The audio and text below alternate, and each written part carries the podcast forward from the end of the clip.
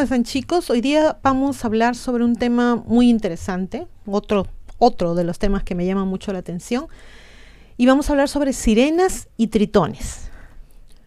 Una sirena es una criatura acuática legendaria con la parte superior del cuerpo de una mujer humana y la cola de un pez.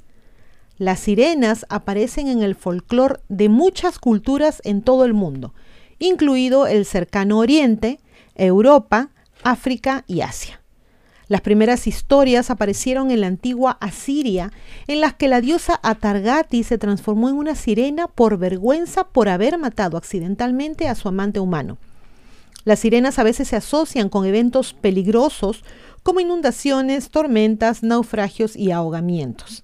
En otras tradiciones populares o a veces dentro de la misma tradición, pueden ser benevolentes o benéficas, otorgando dones o enamorándose de los humanos. Desde la historia más antigua registrada, las sirenas han fascinado y asustado a los habitantes del agua y a los marineros de todo el mundo. Las leyendas de Islandia las llamaron Margigr. En el folclore alemán, una sirena se conocía como Merfrau, en danés Mermain, en irlandés Murduak o Merrow. En Gales se le conocía como Morforwing. Incluso los nativos americanos creían en la mujer pez y el hombre pez.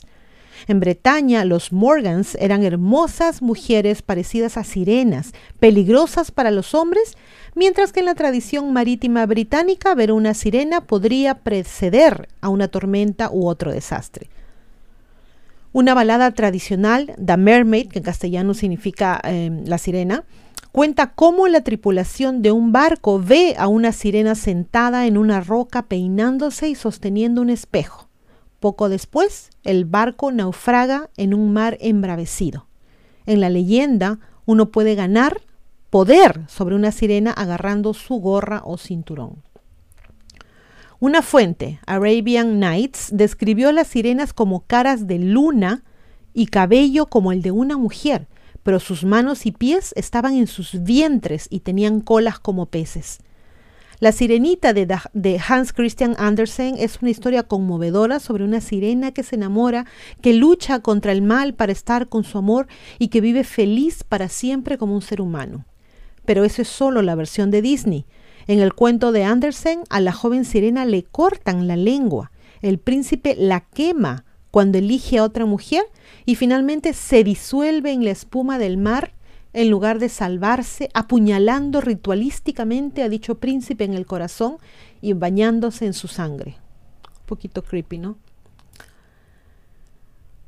Como son en parte peces, las sirenas pueden respirar bajo el agua y pueden permanecer sumergidas bajo el agua indefinidamente.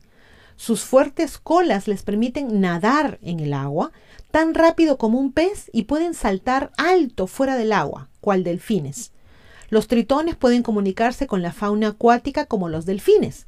Las sirenas pueden convocar a estos mismos silbando. La gente del mar tiene el poder de controlar el agua. Pueden crear olas en miniatura marea alta y tormentas temibles. En tierra, una sirena puede convertir su cola de pez en piernas. Sin embargo, si una sirena se moja cuando está en tierra, se transformará nuevamente en una sirena. Además, esta sirena perderá las piernas al atardecer. Algunas pueden tener escamas más finas que cambian de color para mostrar su estado de ánimo. Pero las relaciones no siempre fueron tan buenas entre nuestras dos especies se ha pensado en gran medida en las sirenas como empeñadas en llevar a los marineros hacia las profundidades o simplemente destrozar barcos con tormentas si realmente no tienen ganas de esforzarse en ser encantadoras. Muchos folcloristas han descubierto que el origen del mito de las sirenas es el mismo en la mayoría de los países. La historia cuenta que alguna vez fueron criaturas terrestres que enfurecieron a un rival poderoso y contencioso, este las arrojó a las aguas donde ya no podrían desafiarlo. C.J.S. Thompson, ex curador de la Universidad Real de Cirujanos de Inglaterra, señala en su libro El misterio y la sabiduría popular de los monstruos que las tradiciones sobre criaturas con forma mitad humanas y mitad peces han existido por miles de años, como la deidad babilónica Hera u Oanes, el dios pez. La mitología griega contiene historias del dios Tritón, el mensajero Tritón del mar, y varias religiones modernas como el hinduismo y el candomblé, una creencia afro-brasileña, adoran a diosas sirenas hasta el día de hoy. En mitos curiosos de la Edad Media, más o menos en 1884, el folclorista S. Baring Gould sugiere que las historias de sirenas y tritones se originaron en los dioses y diosas mitad peces, mitad humanos de las religiones primitivas. El caldeo Oanes y el filisteo Dagón son deidades típicas de este tipo y se ha encontrado una representación de Oanes con un cuerpo humano hasta la cintura y una cola de pez en una escultura de Corsabat. Diosas como Derceto o Atergatis y Semiramis se han representado en forma de sirena. La clásica Venus, diosa del amor, nació de la espuma del mar. Se cuenta y fue propiciada por parejas estériles que deseaban tener hijos. El Coxcox mexicano o Teocipactli fue un dios pez, al igual que algunas deidades peruanas. Los indios norteamericanos tienen la leyenda de que fueron llevados desde Asia por un pez por un hombre pez, perdón, y en la mitología clásica los tritones y las sirenas se representan como mitad pez, mitad humano. Según Terry Breverton en su libro Fantasmagoria, Compendio de Monstruos, Mitos y Leyendas, antes de que existieran las sirenas hace unos 4.000 años, había un tritón, Ea, el dios babilónico del mar. Tenía la parte inferior del cuerpo de un pez y la parte superior del cuerpo de un humano, y era una de esas deidades útiles para todo propósito, que trajo a la humanidad las artes y las ciencias, y al mismo tiempo encontraba el tiempo para luchar contra el mal. Más tarde, Ea sería adoptado por los griegos como Poseidón y por los romanos como Neptuno. En algunas leyendas de Escocia y Gales, las sirenas se hicieron amigas e incluso se casaron con humanos. Mary Lao, en su libro La seducción y el poder secreto de las mujeres, señala que en las islas Shetland las sirenas son mujeres increíblemente hermosas que viven bajo el mar. Su apariencia híbrida es temporal. El efecto se logra al ponerse la pie de un pez. Deben ser muy cuidadosas de no perderlo mientras deambulan por tierra porque sin él no podrían regresar a su reino submarino. Las sirenas están asociadas con las sirenas mitológicas griegas, así como la sirenia, un orden biológico compuesto por dugongos y manatíes. Algunos de los avistamientos históricos de los marineros pueden haber sido encuentros mal entendidos con estos mamíferos acuáticos. El gran naturista romano Plinio el Viejo, cuya historia natural serviría como evangelio científico durante los siguientes siglos, siglos, nunca se quedó fuera sobre la difusión de esta errónea información y escribió sobre las Nereidas. Se trataba de ninfas que reconoceríamos como sirenas, mitad humano, mitad pez, aunque la parte del cuerpo que se asemeja a la figura humana todavía es áspera con escamas señala que Legatus de Galia escribió una vez al emperador Augusto diciendo que había encontrado un número considerable de ellas muertas a la orilla del mar. Plinio también menciona a los hombres del mar que cuando cae la noche suben a los barcos. Su malicia se refleja en las sirenas de la mitología griega, que fueron representadas de diversas maneras como mujeres hermosas, mitad pájaro, mitad mujer y sirenas. Estos demonios atraerían a los hombres a la muerte con algunos cantos sexys, como bien sabía Odiseo, quien hizo que sus hombres lo amarraran al mástil del barco para evitar ser víctima al pasar por la isla de las sirenas, mientras sus hombres se tapaban los oídos con cera. Y así las sirenas entraron en la mitología europea con personalidades en conflicto. A veces fueron descritas como doncellas hermosas y seductoras, casi diosas, como Targatis, muy deseadas por los marineros solitarios, mientras que también tenían aspecto como de bestias, sirenas que arrastraban a los hombres a las profundidades más obscuras. Pero sea cual sea la representación, las sirenas se adentraron profundamente en la tradición náutica de la Edad Media en adelante. Aunque no son tan conocidos, como sus atractivas contrapartes femeninas, los tritones tienen una reputación igualmente feroz de convocar tormentas, hundir barcos y ahogar marineros. Se dice que un grupo especialmente temido, los hombres azules del Minch, habita en las hébridas exteriores frente a la costa de Escocia. Lucen como hombres ordinarios, solo de la cintura para arriba, con excepción de su piel de un tono azul y su barba gris. La tradición local afirma que antes de sitiar un barco, los hombres azules a menudo desafían a su capitán a un concurso de rimas. Si el capitán es lo suficientemente rápido en ingenio y lo suficientemente ágil de lengua, puede vencer a los hombres azules y salvar a sus marineros de que su tumba sea el agua. Hay muchos cuentos populares de matrimonios entre una sirena y un hombre, y en Machaire, Irlanda, hay personas que afirman descender de tal unión. El romance medieval de la bella Melusina de la casa de Lusignan en Francia se refiere a la hija de una unión entre un humano y un hada que maldijo a su hija Melusine para que se convirtiera en una serpiente de cintura para abajo todos los sábados. Las leyendas japonesas tienen una versión de tritones llamada Kappa, K-A-P-P-A, Kappa. Se dice que residen en lagos, costas y ríos japoneses, estos espíritus acuáticos del tamaño de un niño parecen más animales que humanos con caras de simios y caparazones de tortuga sobre sus espaldas. Al igual que los hombres azules, los kappa a veces interactúan con los humanos y los desafían a juegos de habilidad en los que la pena, al perder, es la muerte. Se dice que los kappa tienen un, apetito tremendo por los niños y por aquellos lo suficientemente tontos como para nadar solos en lugares remotos. Sin embargo, además de las leyendas de la mitología y el folclore, hay muchos relatos de avistamientos y contacto con sirenas y tritones reales a lo largo de la historia. Realmente era mejor evitar a las sirenas y a los tritones, solo para estar seguros. Olaus Magnus, escritor y cartógrafo del siglo XVI, cuyo mapa seminal Carta Marina catalogaba obsesivamente los muchos monstruos de los mares alrededor de Escandinavia, señaló que los pescadores sostienen que si atrapas a una sirena o a un tritón y no los dejas ir rápidamente, se levantará una tempestad tan cruel y una lamentación tan horrible que ese tipo de hombres llegarán con ella y algunos otros monstruos que se unirán a ellos, que uno pensaría que el cielo se estaría cayendo.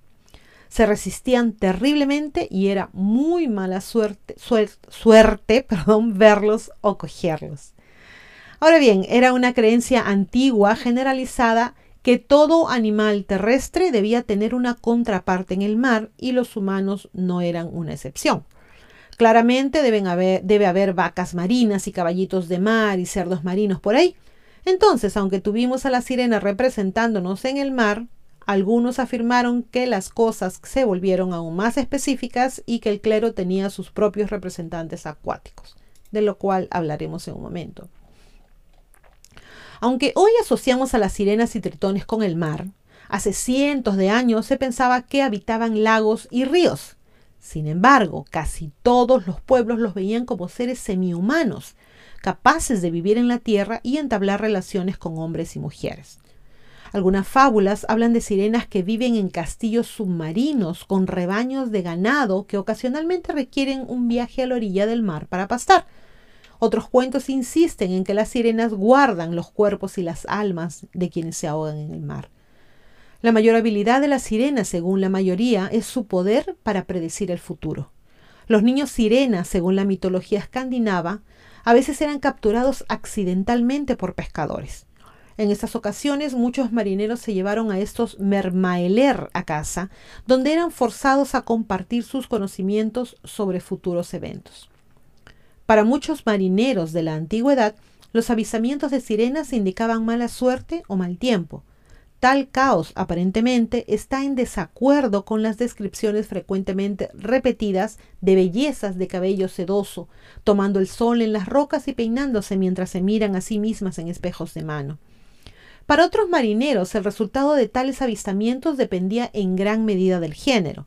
Los tritones eran típicamente vistos como amables y buenos, mientras que las sirenas eran traicioneras y peligrosas. Con su fascinante belleza, estas mitad mujeres podrían atraer fácilmente a los hombres desde los barcos o la costa.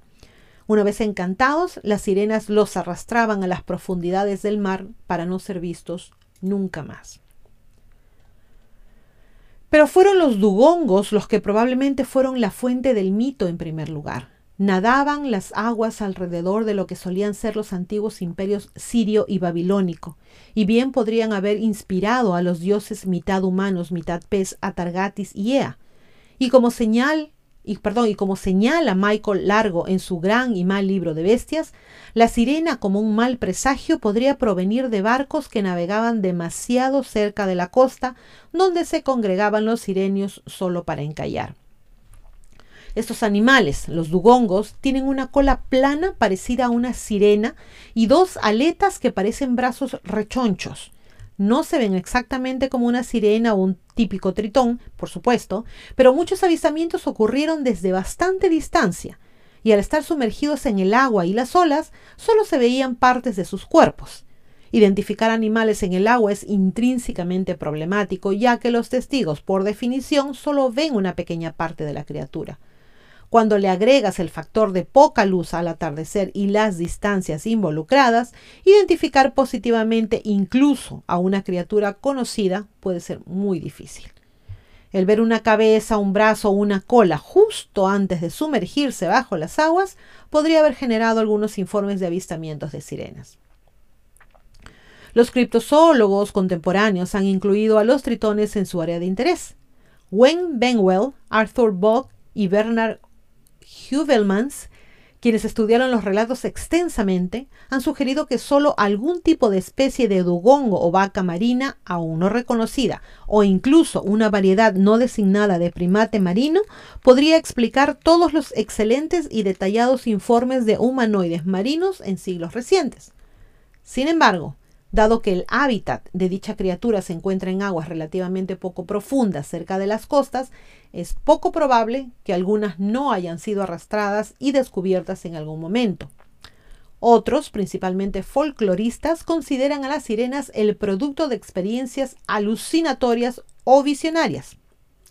Desafortunadamente no se han lanzado expediciones científicas extensas para confirmar o descubrir la causa de los informes generalizados de avistamientos de sirenas. Pero a medida que la ciencia y la razón solidificaron su influencia en la sociedad europea y estadounidense, la sirena se alejó más de la historia natural y se adentró más profundamente en la tradición marinera. Después de todo, en alta mar nunca está de más soñar. Ahora vamos a pasar a contarles algunos avistamientos. En 1187, un tritón fue capturado frente a la costa de Suffolk en Inglaterra. Se parecía mucho a un hombre, pero no podía hablar, según cuenta la historia. El Speculum Regale de Islandia del siglo XVII, perdón, del siglo XII, describe a una sirena llamada Margigr, encontrada cerca de Groenlandia. Esta criatura parece una mujer hasta la cintura, con el pecho como una mujer, manos largas y cabello suave, el cuello y la cabeza en todos los aspectos como la de, un ser humano. De cintura para abajo, este monstruo se asemeja a un pez con escamas y cola y aletas. Se cree que este prodigio se muestra especialmente antes de fuertes tormentas. Se dice que un templo en Fukuoka, Japón, alberga los restos de una sirena que llegó a la costa en 1222. Sus huesos se conservaron a instancias de un sacerdote que creía que la criatura provenía del legendario palacio de un dios dragón en lo profundo del océano. Durante casi 800 años se han exhibido sus huesos y se decía que el agua utilizada para remojar los huesos provenientes, perdón, previene enfermedades. Solo quedan algunos de los huesos y dado que no han sido estudiados científicamente, se, se desconoce su verdadera naturaleza. El Lannama o el libro del fin del mundo islandés habla de un tritón capturado en la isla de Grimsey y los anales del país describen criaturas que aparecieron frente a la costa en 1305 y 1329. En 1403 se informó ampliamente de una sirena que había sido capturada en una playa de Holanda. La evidencia posterior sugirió que la sirena era en realidad una mujer de lengua extranjera que había sobrevivido a un naufragio y llegó a la costa. En 1430 en Holanda, violentas tormentas rompieron los diques cerca de Edam, Friesland del Oeste. Algunas mujeres de Edam tuvieron que tomar un bote para ordeñar sus vacas y vieron a una sirena forcejeando en aguas poco profundas y fangosas. La llevaron a casa, la vistieron con ropa de mujer y le enseñaron a tejer, hilar y mostrar reverencia por un crucifijo. Pero nunca pudo aprender a hablar, según dice el cuento. En 1493 la expedición de Cristóbal Colón avistó a la mítica sirena cerca de lo que hoy es la República Dominicana.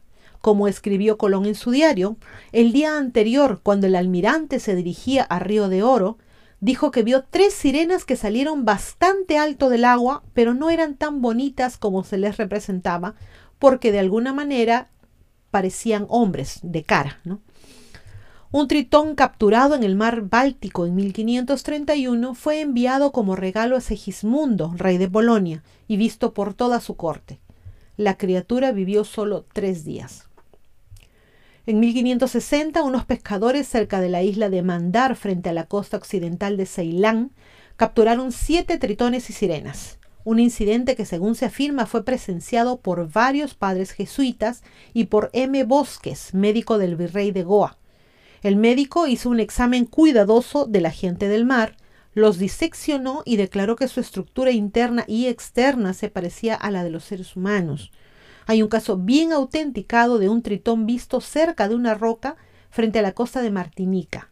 Varios individuos afirmaron que lo vieron limpiarse la cara con las manos e incluso sonarse la nariz.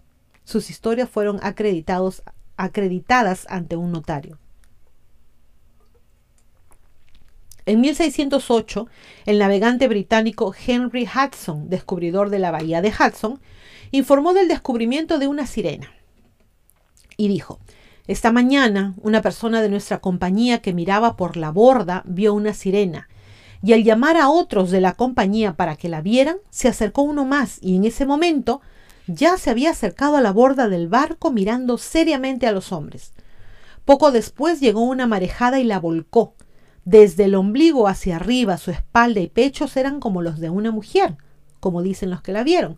Su cuerpo tan grande como uno de nosotros, su piel muy blanca y el pelo largo colgando detrás de color negro. En su bajada vieron su cola, que era como la cola de una marsopa, moteada como una caballa.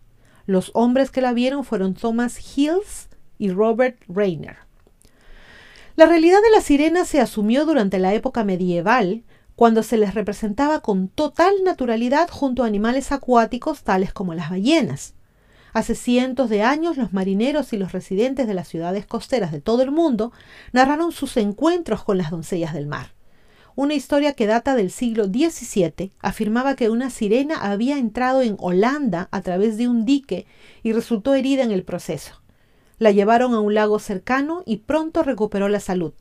Con el tiempo se convirtió en una ciudadana productiva, aprendió a hablar holandés, realizó tareas del hogar y finalmente se convirtió al catolicismo. Otro encuentro con sirenas que alguna vez se ofreció como una historia real se describe en Increíbles Misterios y Leyendas del Mar de Edward Snow. Un capitán de barco de la costa de Terranova describió su encuentro en 1614. El capitán John Smith, del famoso Jamestown, vio una sirena nadando con toda la gracia posible. La describió con ojos grandes, una nariz finamente formada que era algo corta y orejas bien formadas que eran bastante largas. Smith continúa diciendo que su largo cabello verde le impartió un carácter original que la hacía muy atractiva. De hecho, Smith estaba tan cautivado por esta hermosa mujer que comenzó a experimentar los primeros efectos del amor mientras la miraba antes de su repentina y seguramente profundamente decepcionante comprensión de que era un pez de la cintura para abajo. El pintor surrealista René Magritte representó una especie de sirena al revés en su pintura de 1949, La invención colectiva. En realidad el almirante probablemente había visto un manatí. Lo que Smith había visto es una incógnita considerando que los manatíes no se aventuran tan al norte. Y de hecho, fueron criaturas extrañas como estas, un grupo conocido de manera reveladora como los sirenios, que también incluye los dugongos, que los exploradores encontraron mientras recorrían el mundo. lamentablemente terminaron conduciendo a la increíble sirenia a la extinción, la vaca marina de Steller, con unos asombrosos 33 pies de largo y 24 mil libras, era 20 veces más pesado que el manatí. Pero debido a que era tan grande, nunca tuvo que temer a los depredadores antes que llegaran los humanos, pero a principios del siglo XIX ya habían desaparecido. En el libro Peces, cangrejos de varios colores y figuras extraordinarias que se encuentra alrededor de las Islas Molucas, publicado en 1717 por Louis Renard de Ámsterdam, hay una ilustración de una sirena con la siguiente descripción. Sea Whiff, un monstruo parecido a una sirena capturado cerca de la isla de Borné o Boeren, en el departamento de Amboine. Tenía 59 pulgadas de largo y en proporción como una anguila. Vivió en tierra, en una tina llena de agua durante cuatro días y siete horas. De vez en cuando lanzaba pequeños gritos como los de un ratón. No comía, aunque le ofrecían pececillos, conchas, cangrejos, langostas, etc. Después de su muerte se descubrieron algunos excrementos en la tina, como la secreción de un gato.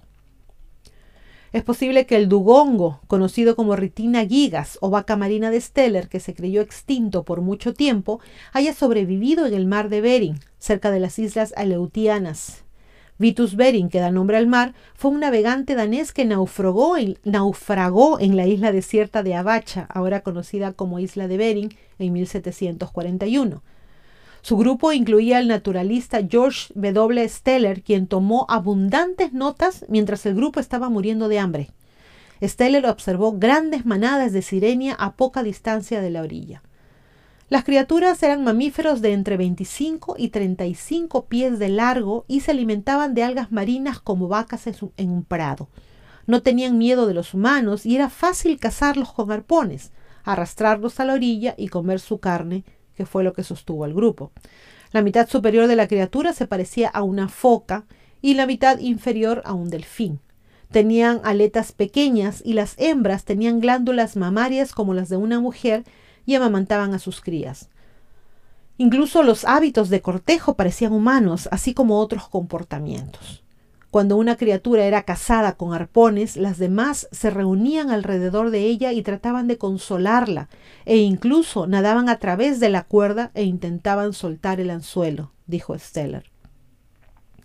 En 1755, Eric Pontoppidan, obispo de Bergen, publicó su nueva historia natural de Noruega, de dos volúmenes, en la que hay un relato de un tritón observado por tres marineros en un barco frente a la costa de Dinamarca, cerca del Landskrona.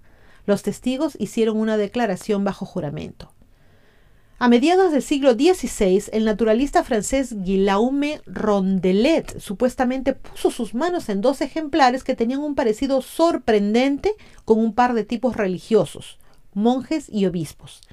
La Enciclopedia Metropolitana de 1817 describe, describe así al supuesto monje marino.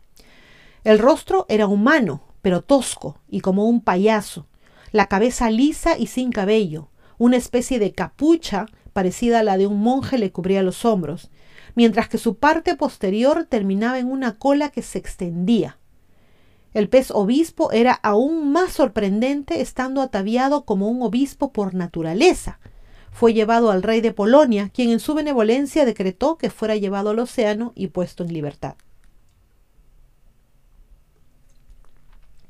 Existen varias explicaciones más mundanas y convencionales de los informes de sirenas y tritones. Se sabe, por ejemplo, que algunos fueron resultado de engaños. Ya en la época de 1820, por ejemplo, se sabía que Robert S. Hawker, antes de sus años como ministro, se ponía un disfraz de tritón y se sentaba en las rocas y cantaba por la noche ante el asombro de los aldeanos locales. Los pescadores japoneses solían fabricar sirenas para complementar sus ingresos. Aunque la creencia de las sirenas y los tritones se desvaneció en el siglo XIX, no impidió que los charlatanes ganaran dinero con estas místicas criaturas marinas. Los estafadores emprendedores llevaban consigo cajas que supuestamente contenían especímenes capturados recientemente. En la década de 1800, los estafadores producían sirenas falsas por docenas para satisfacer el interés del público en las criaturas. El gran showman P.T. Barnum exhibió a la sirena Fiji en la década de 1840 y se convirtió en una de las atracciones más populares. Aquellos que pagaban, pagaban perdón, 50 centavos con la esperanza de ver a una belleza de largas extremidades y cola de pez peinando su cabello, seguramente se sintieron decepcionados porque en cambio vieron un falso y grotesco cadáver de unos pocos pies de largo. Tenía el torso, la cabeza y las extremidades de un mono y la parte inferior de un pez. Para los ojos modernos era una obvia falsificación, pero engañó e intrigó a muchos en ese momento. En 1857, dos pescadores de Escocia, donde han aparecido numerosos informes de sirenas, hicieron la siguiente declaración registrada en el Shipping Gazette. Nosotros, los abajo firmantes, declaramos que el jueves pasado, 4 de junio de 1857, cuando nos dirigíamos a la estación de pesca Lochindale en un bote y cuando estábamos a unas cuatro millas al suroeste de la aldea de Port Charlotte, siendo entonces las seis de la tarde, vimos claramente un objeto de unos cinco o seis metros de distancia de nosotros con la forma de una mujer, con pecho, tez obscura, rostro atractivo y cabello fino colgando en rizos sobre su cuello y hombros. Estaba sobre la superficie del agua mirándonos y sacudiendo la cabeza. Con el buen tiempo pudimos verla completamente y eso durante tres o cuatro minutos. Los que firman son John Williamson y John Cameron. Se han informado avistamientos en los siglos XX y XXI en Canadá, Israel y Zimbabue. El Servicio Nacional Oceánico de Estados Unidos declaró en 1912 que nunca se encontró evidencias de sirenas. Los informes modernos de sirenas son muy raros, pero ocurren. Por ejemplo, informes de noticias en el 2009 afirmaron que una sirena había sido avistada frente a la costa de Israel en la ciudad de Kiryat Yam. Realizó algunos trucos para los espectadores antes de la puesta del sol y luego desapareció por la noche. Una de las primeras personas en ver la sirena, Shlomo Cohen, dijo, estaba con unos amigos cuando de repente vimos a una mujer tendida en la arena de una manera extraña. Al principio pensé que era solo otra bañista, pero cuando nos acercamos saltó al agua y desapareció. Todos estábamos en shock porque vimos que tenía cola. La Junta de Turismo de la ciudad estaba encantada con su nueva fama y ofreció una recompensa de un millón de dólares por la primera persona que fotografiara a la criatura. Desafortunadamente los informes desaparecieron casi tan rápido como aparecieron y nadie reclamó la recompensa. En, el 2012, un especial de Animal Planet, Sirenas, el cuerpo encontrado, renovó el interés en las sirenas. Presentó la historia de científicos que encontraron pruebas de sirenas reales en los océanos. Era ficción, pero presentado en un formato de documental falso que parecía realista. El programa fue tan convincente que la Administración Nacional Oceánica y Atmosférica recibió suficientes consultas después del especial de televisión que emitieron un comunicado negando oficialmente la existencia de las sirenas. Los cuentos de sirenas y tritones demuestran, un hecho notable. Independientemente de nuestro país de origen, todos estamos más que dispuestos a creer en las mágicas posibilidades de la vida bajo el mar. Las sirenas pueden ser antiguas, pero todavía están con nosotros en muchas formas. Sus imágenes se pueden encontrar a nuestro alrededor en películas, libros, otras películas de Disney y en Starbucks. Y tal vez incluso en las olas del océano si miramos lo suficientemente cerca. Y bien chicos, ¿qué dicen que les parece? ¿Creemos en las sirenas o no? Lo único que les puedo decir con certeza es que hay muchos, muchos lugares, tanto en mar como en la tierra, en donde el hombre aún no ha podido llegar. Así que, la verdad, cualquier cosa puede ser, ¿no es cierto? Sería interesante también ver la película The Shape of Water, La forma del agua. Aún no la he visto y si no me equivoco trata de lo mismo. Si alguien me la ha visto, me la cuenta. Muchísimas gracias por acompañarme hoy día. Pórtense bien y a pensar bonito. Gracias.